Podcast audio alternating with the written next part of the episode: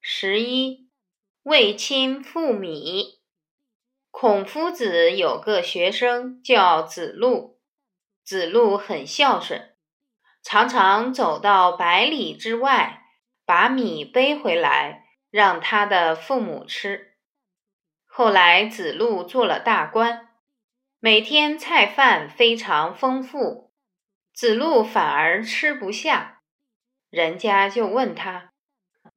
这么好的山珍海味，你为什么吃不下？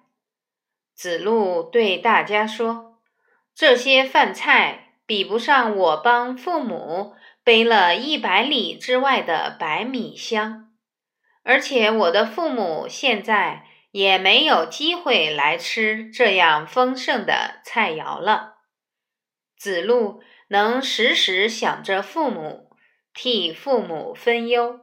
他觉得，只要能奉养父母，过这种生活也非常踏实，非常欢喜。